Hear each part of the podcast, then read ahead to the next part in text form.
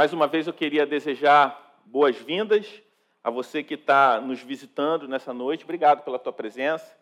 Talvez você esteja aqui por ocasião do feriado, então a gente fica feliz que você escolheu, decidiu estar conosco nessa noite para cultuar ao Senhor.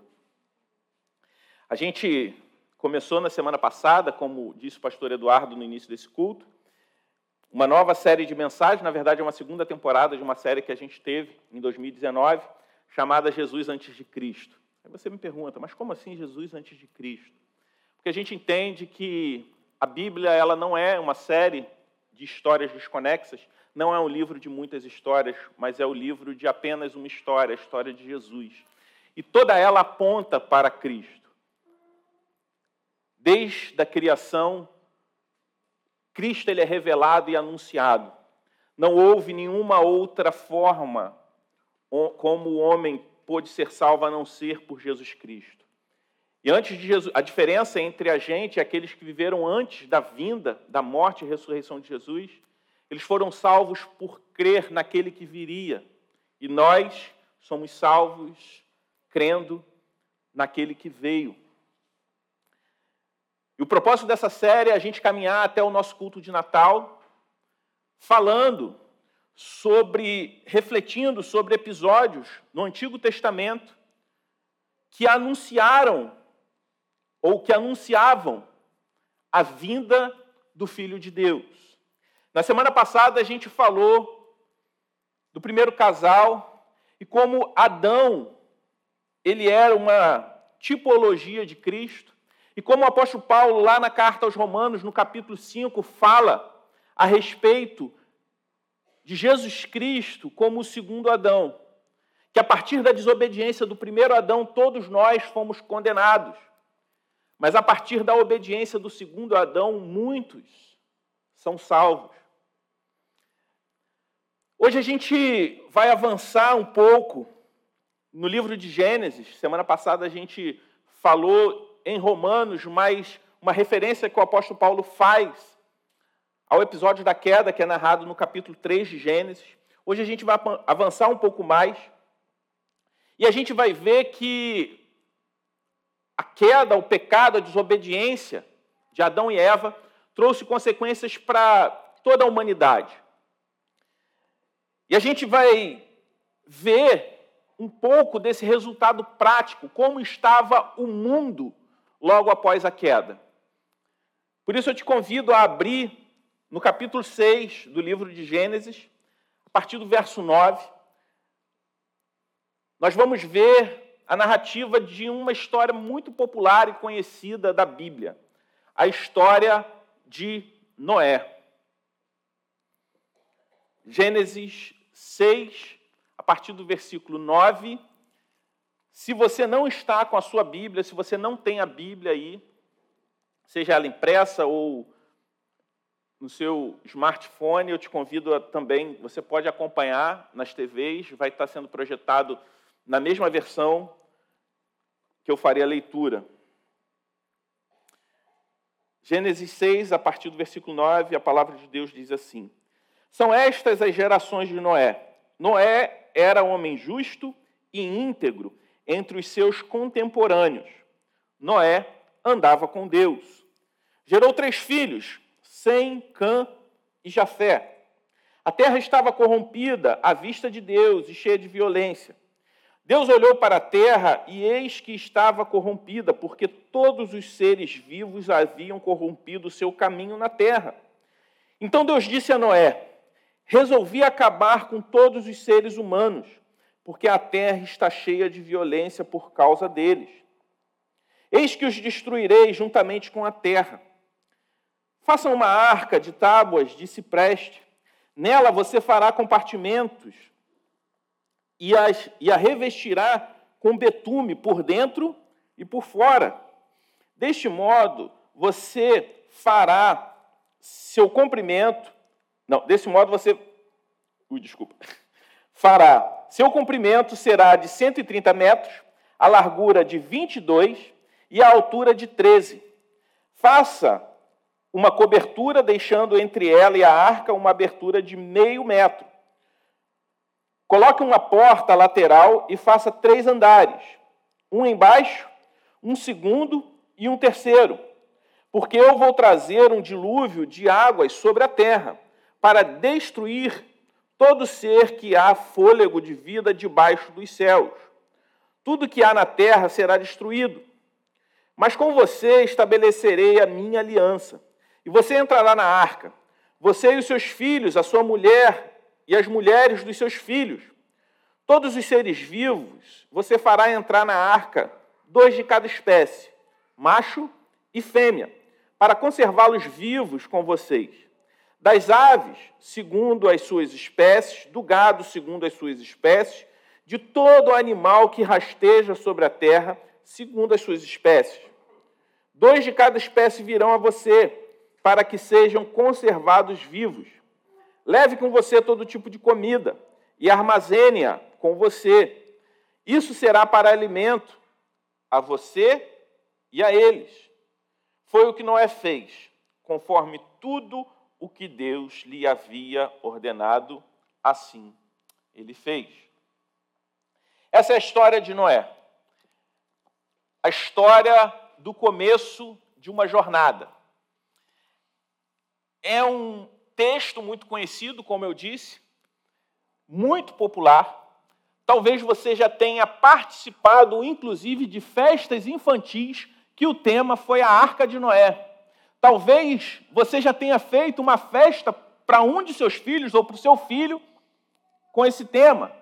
Talvez uma, alguma festa de aniversário na tua infância, a sua própria festa, tenha sido nesse tema, a Arca de Noé. Só que essa história é muito mais do que uma história de uma grande embarcação com um monte de bichinhos dentro. É a história, logo no início de tudo,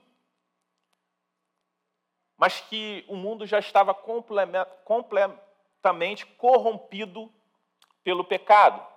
A maldade era tanta a ponto do texto bíblico, se você voltar um pouco, você que está com a Bíblia, no versículo 5, de Deus falar através da sua palavra que ele havia se arrependido de criar o homem. Como assim Deus se arrepende? Ele errou, ele cometeu um equívoco. Existe algo que a gente chama na, na teologia de antropopatia, que é atribuir sentimento humano a Deus, para tentar a gente compreender a situação, a gravidade que a humanidade se encontrava naquele momento. Diante de tanta maldade, diante de tanta violência, nós vemos a apavorante decisão de Deus em fazer o homem desaparecer da terra após o pecado dominar o mundo. Então, a, a história da Arca de Noé, embora seja tema de muitas festas infantis, é uma história que foi apavorante para muitos. Mas é uma história também onde nós vemos Deus exercendo graça sobre a vida de uma família. E assim começa uma das histórias mais conhecidas da Bíblia. uma das histórias mais populares. Só que quando a gente traz a realidade, a gente vê que ela foi um momento de glória para alguns e desespero para muitos. A gente vê do versículo 9 ao 12 um retrato também da graça de Deus. Deus decidindo poupar Noé e sua família. A Bíblia diz que Noé era um homem íntegro. Aí você pode pensar assim: será que Noé ele era alguém que não possuía pecados? Será que Noé, a integridade de Noé, que a Bíblia fala, foi um esforço moral e religioso desse homem para ser merecedor da arca? A Bíblia não fala disso. A Bíblia diz que Noé andava com Deus. Noé ele tinha um relacionamento com Deus. Noé ele tinha um desejo sincero de agradar e servir a Deus. E isso lhe foi atribuído como justiça. Deus vê graça em Noé, não por conta do seu desempenho moral, não por conta do seu desempenho religioso, não por conta da força das suas obras, mas por conta do seu desejo sincero em servir e ter um relacionamento com Deus. E isso foi atribuído como justiça. Noé foi justificado por Deus pelo seu desejo sincero de agradar ao seu Senhor, apesar dos seus pecados, apesar das suas imperfeições. Então você pode me perguntar: então Noé era exatamente igual essas pessoas da sua época? Noé era exatamente igual essas pessoas violentas, pecadoras, maldosas que dominavam? Porque você está falando que foi creditado justiça a ele simplesmente porque ele andava com Deus? Andar com Deus não é uma coisa simples. Ele não, se você pensa só porque ele andava com Deus, você acha que andar com Deus é pouca coisa? Primeiramente, andar com Deus não é pouca coisa. Se você acha que andar com Deus é pouca coisa, talvez você nunca tenha andado de fato com Deus. Segundo, é impossível andar com Deus e não ser transformado. Gente, se você anda com alguém por muito tempo, casamento é assim, você começa a se parecer com essa pessoa. Você começa a falar parecido com a pessoa que você tem um relacionamento. Você adquire sotaque quando o sotaque é diferente. Você adquire hábitos se de fato você tem um relacionamento pessoal com alguém, com o passar do tempo, você se parece com essa pessoa como alguém que anda com Deus não vai ser transformado se até mesmo quando a gente se relaciona com outro ser humano imperfeito e caído como a gente, a gente acaba adotando hábitos, aparências, costumes que o outro tem. Quem dirá aqueles que andam com o Deus que é todo-poderoso, que é santo, que é justo, que é amoroso?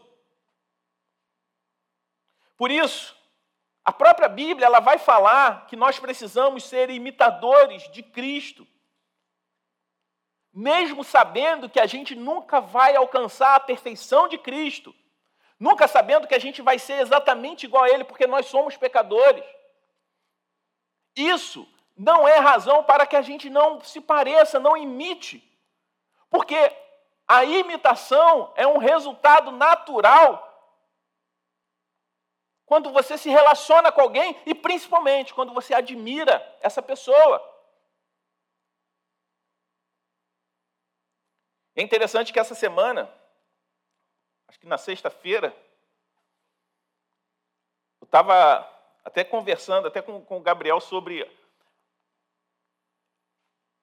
um modo de, de viver, de ser hoje em dia, da arrogância, da estupidez, da resposta ignorante, né, que está um pouco na moda ser assim.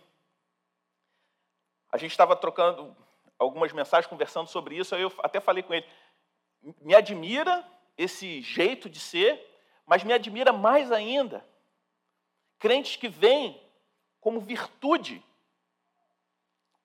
esse tipo de postura.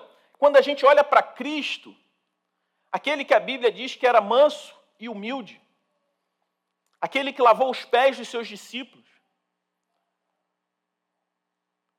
que de fato, sim, em dado momento, ele vira a mesa literalmente, mas quando ele faz isso, ele faz diante daqueles que estavam usurpando a casa de Deus, usando a fé das pessoas para obter lucro desonesto, naquele episódio do templo. Diante da hipocrisia de alguns religiosos, ele chama de raça de víboras.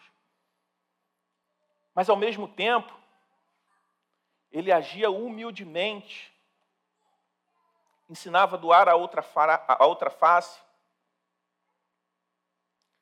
Quando a gente olha para Jesus, a gente vê esse tipo de ser humano, que é o exemplo máximo de humanidade, de homem, de ser humano perfeito. E no caso aqui de Noé, a bondade de Noé era fruto do desejo sincero dele servir a Deus. Da mesma forma que a maldade da sociedade da sua época era resultado do distanciamento, do afastamento do homem de Deus. Qualquer esforço moral sem transformação verdadeira do coração é apenas uma casca. Ela pode até arrancar aplausos da sociedade, arrancar aplausos dos homens, mas Deus diz que as nossas obras, frutos do nosso próprio coração, as nossas boas obras não passam de trapo de imundície.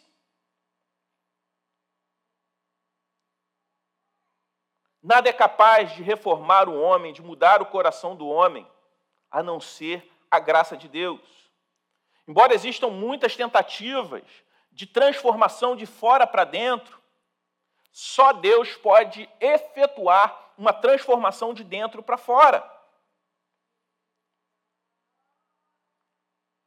A integridade de Noé era fruto de uma transformação que Deus operou nele era fruto de um relacionamento dele com o seu Deus. Semana passada a gente falou sobre Adão, e eu me lembrei de, um, de uma citação de um pastor português, pastor Tiago Cavaco, quando ele diz: O problema na Bíblia começa no coração. Não foi o jardim que se tornou o local errado para Adão e Eva, mas Adão e Eva que se tornaram as pessoas erradas para o jardim quando começaram a pecar. Por isso eles foram expulsos do jardim. Aquele ecossistema perfeito já era, não era mais apropriado para homens imperfeitos como Adão, Eva, eu e você. Por isso nós precisamos da salvação e por isso nós teremos corpos glorificados para que na eternidade a gente volte a habitar num ecossistema igual ao do Éden, perfeito livre do pecado. Porque seres humanos corrompidos como a gente não estão aperfeiçoados para um ambiente perfeito que Deus preparou para nós. Mas enquanto nós não somos glorificados, Deus ele efetua uma transformação na vida daqueles que se relacionam com ele. O homem, após a queda, ele se entregou à idolatria e, consequentemente, se tornou corrupto, violento, sincrético. Começou a praticar todo tipo de maldade. Por isso, não existe redenção com uma volta ao passado. A gente cria uma fantasia como se, ah, não, a gente precisa voltar aos costumes antigos. Gente, depois da queda, o que a gente vê pai matando filho, filho, irmão matando irmão, incesto. O mundo pós-Éden sempre foi o mesmo. O homem ele sempre foi mal. Não há como se redimir simplesmente querendo se voltar ao passado. A verdadeira redenção, a verdadeira transformação, ela só pode acontecer no coração quando nós somos alcançados pela graça de Deus. Após a queda, o homem abandonou o verdadeiro conhecimento de Deus.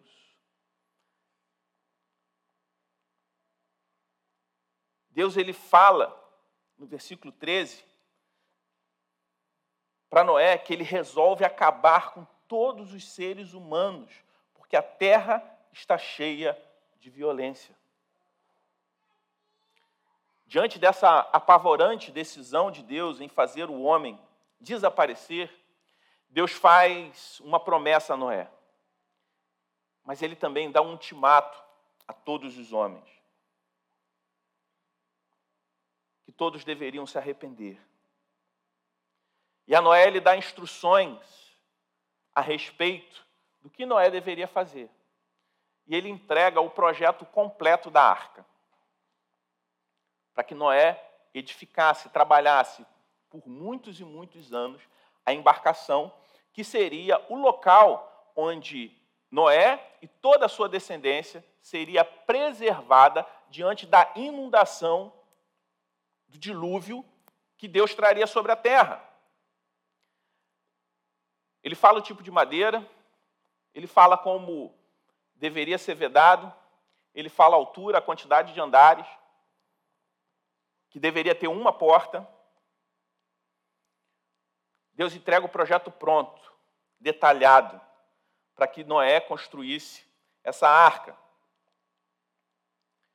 Quando a gente olha para o último versículo desse capítulo 22, a gente vai ver que Noé faz exatamente o que Deus mandou. Eu não sou marinheiro, não sou da área naval, temos pessoas da Marinha aqui. Já naveguei algumas poucas vezes, mas não precisa ser perito para identificar algo interessante nessa embarcação. Ela não possuía leme, não possuía remo, vela, ela não possuía os elementos que dão direção a uma embarcação. A gente vê que foi uma embarcação que foi projetada para ficar boiando. Não tinha âncora também. Quem confiaria ficar tanto tempo dentro de uma embarcação sem vela, sem remo, naquela época não existia motor, sem leme e sem uma âncora? Aí você fica pensando, mas o texto diz que Noé, Noé fez exatamente como Deus ordenou. Quantas vezes nós presumimos que sabemos mais do que Deus? A gente acha que a gente pode aperfeiçoar algo que Deus mandou a gente fazer. Deus estabelece princípios, padrões para a nossa vida, em todas as áreas, no casamento, na criação de filhos. E quantas vezes nós rejeitamos a verdade bíblica, achando que Deus que nos criou sabe menos sobre os nossos filhos do que nós mesmos que Deus que criou a família, criou o casamento, sabe menos de casamento do que a gente. E a gente quer fazer a nossa maneira. E é interessante, meus irmãos, que Noé ele obedece a Deus após Deus fazer uma aliança com ele. Deus não faz uma aliança com Noé após ele obedecer. Noé responde a Deus em obediência diante da aliança que ele estabeleceu com ele. A resposta, a obediência de Noé é fruto da sua crença na promessa de Deus. A nossa obediência a Deus é em resposta à aliança que ele fez conosco. É fruto de quem acredita na promessa de Deus. A construção da arca não foi um teste para ver se Noé merecia ser salvo, mas em resposta à salvação que ele recebeu de Deus. Noé obedece integralmente porque ele cria na promessa que ele recebeu de Deus, cria na promessa de salvação, mas cria também na realidade futura de destruição. Mesmo que a promessa de destruição futura fosse uma realidade improvável, Ninguém nunca tinha contemplado um dilúvio daquela maneira. Estudiosos dizem que era uma terra árida, que não dificilmente aconteceria uma enchente, quanto mais um dilúvio naquela proporção. Mas Noé creu, apesar de ser uma realidade improvável. O dilúvio era um absurdo para a humanidade daquela época. Olhando para isso, a gente, para esse texto, e olhando para essa história, a gente tira algumas aplicações práticas. Primeiro, o texto começa dizendo que Deus viu a terra corrompida aos seus olhos. Só que a humanidade daquela época achava que estava tudo ok. Então, a avaliação da maioria não, não é o que importa. O que importa para a gente é o que Deus diz sobre uma realidade. Terra estava corrompida aos olhos de Deus, mas a humanidade corrompida estava completamente confortável com a situação que eles viviam. Então, sempre se preocupe mais a respeito do que Deus diz sobre algo, do que o que talvez as pessoas estejam falando sobre aquilo. Segundo aspecto que a gente olha, Deus ele não foi injusto. Os homens daquela época não eram inocentes. Esses eram os termos que Deus estabeleceu com o homem desde a criação. Os comentaristas dizem que Noé era ridicularizado pelas pessoas da época, porque ninguém acreditava no dilúvio. Realmente era uma hipótese quase impossível que um dilúvio daquelas, daquela proporção acontecesse. Mas isso, se a gente olhar para os dias de hoje, quantas vezes nós somos ridicularizados por quem não crê, simplesmente porque eles não acreditam no juízo de Deus? Para o homem, a ideia de ser condenado é inaceitável.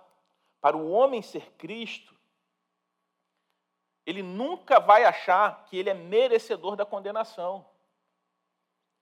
Logo, qualquer ideia de juízo, seja através de um meio improvável como o dilúvio, ou de qualquer outra forma, a condenação sempre vai ser algo de ridicularização da sociedade, do mundo sem Deus.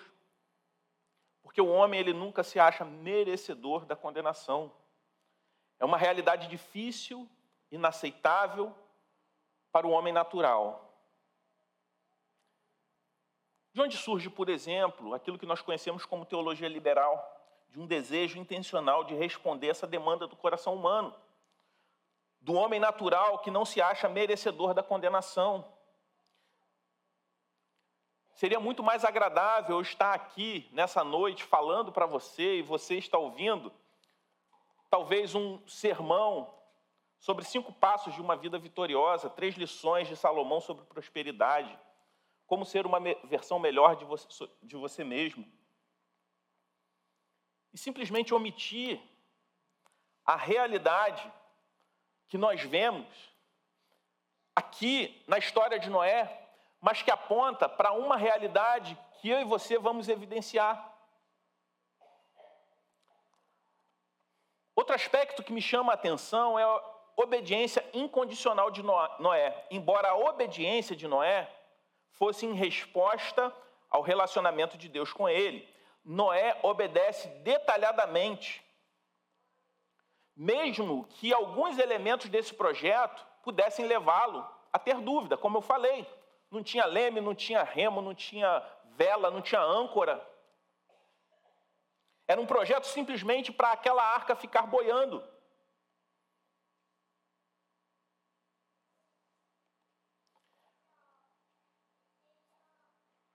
Quarta característica que eu vejo aqui que me chama a atenção, antes da gente de fato entrar para a aplicação, é que Deus ordena que Noé colocasse para dentro da arca uma diversidade enorme de animais.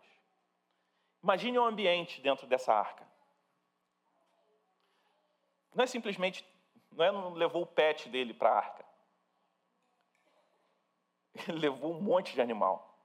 Aí você fala, não, mas a arca era gigante, ela tinha mais de um andar, e os animais ficavam num andar diferente dos seres humanos. Ok. Quantos aqui moram em prédio, o vizinho já fez obra?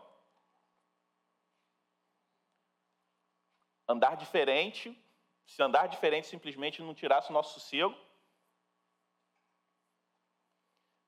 Recentemente, meu vizinho de cima fez obra. Quando acabou, o vizinho da frente começou a fazer obra. É tenso. Vizinho de cima, quando fez obra, as crianças estavam estudando online ainda. Criança estudando, pessoal quebrando piso, é aquela alegria. Aí você imagina, você está num andar e no outro tem um monte de animal. Presumo que o cheiro não era muito agradável. Mas apesar do mau cheiro, do barulho, da falta de conforto, de todas as outras coisas desagradáveis que uma embarcação cheia de animal e um monte de gente confinada dentro, mesmo sendo a própria família. Não sei quantos de vocês tiveram a experiência de, de ficar confinado. Eu, minha atividade profissional anterior, eu tive que embarcar em navios e plataformas de petróleo algumas vezes. O máximo que eu consegui ficar foram, acho que, nove dias. Eu nunca precisei trabalhar regularmente embarcado, fui pontualmente algumas vezes. O confinamento é terrível. No meio do mar, apesar de todas essas, essas dificuldades, a arca era o lugar melhor e mais seguro para estar diante do dilúvio que estava lá fora. Mas quando a gente olha para essa história, a história de Noé, a história do dilúvio, a gente não pode olhar para ela e imaginar que foi um fato histórico que aconteceu no passado e que ele está vazio de significados para os nossos dias de hoje. A carta aos Hebreus, no capítulo 11, no versículo 7, vai dizer o seguinte: Pela fé, Noé, divinamente instruído a respeito de acontecimentos que ainda não se viam e sendo temente a Deus, construiu uma arca para a salvação de sua família.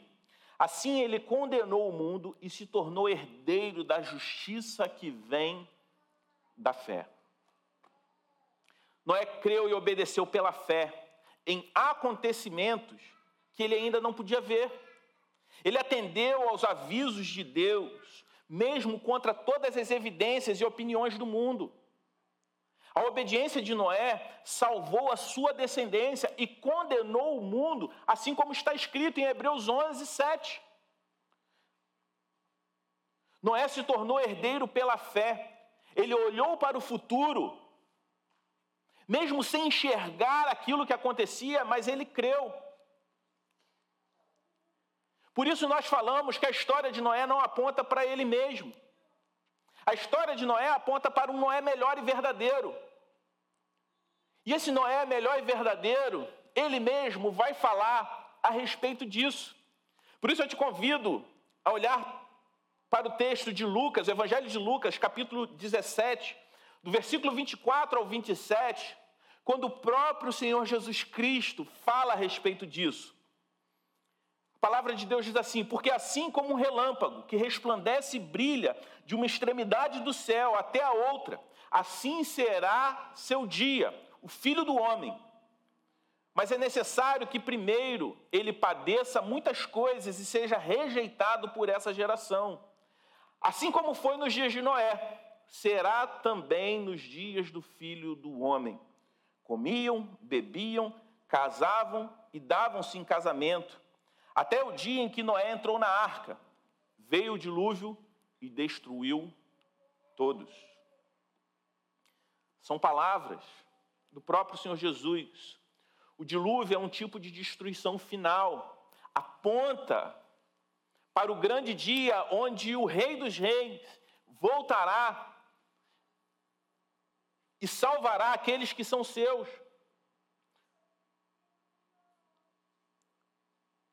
A palavra de Deus diz que o dia do filho do homem, o dia em que o filho do homem virá, virá em um tempo onde os homens se tornaram idólatras eram violentos, sacrificavam seus filhos.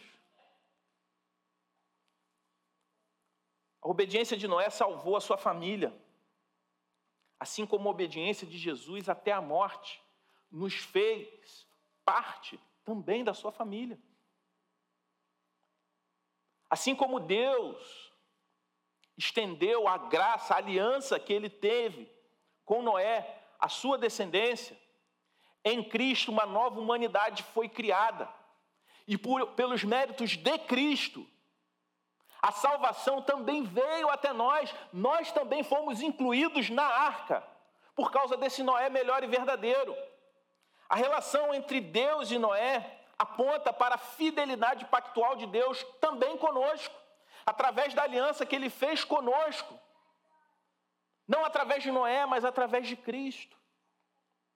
Após o dilúvio, a Bíblia narra que uma nova humanidade é criada. Deus ele cria uma nova humanidade a partir apenas daqueles que estavam na arca. A partir da descendência de Noé. Isso aponta para uma nova humanidade que é criada a partir de Jesus Cristo. Após o dilúvio, a terra é zerada. Isso aponta para os novos céus e, novas ter e nova terra que nós viveremos com o nosso Deus. Essa nova humanidade em Noé surge a partir da arca, que havia só uma porta. A nova humanidade em Cristo aponta para o povo que está sendo preservado e guardado em meio ao dilúvio que nós vivemos, em meio à tribulação que nós vivemos. E essa arca possui também uma só porta. A arca é uma tipologia da igreja de Cristo. A igreja é o povo de Deus simbolizado na arca. E a porta é o próprio Cristo, que é o único caminho para ser inserido nesse local de proteção, de preservação diante da tempestade, do dilúvio que a gente enfrenta por toda a história. Assim como a arca não era um lugar perfeito, às vezes nós também nos sentimos assim no meio da igreja. Nós nos sentimos, às vezes, incomodados, vemos defeitos, mas de fato é o único lugar, o melhor lugar para estar diante do dilúvio que está lá no mundo, diante do dilúvio que está lá fora. Quando a gente olha para a história de Noé, a gente vê que nós precisamos crer e obedecer, mesmo não vendo mas acreditando que ainda vai acontecer. Precisamos ser ainda mais obedientes do que Noé.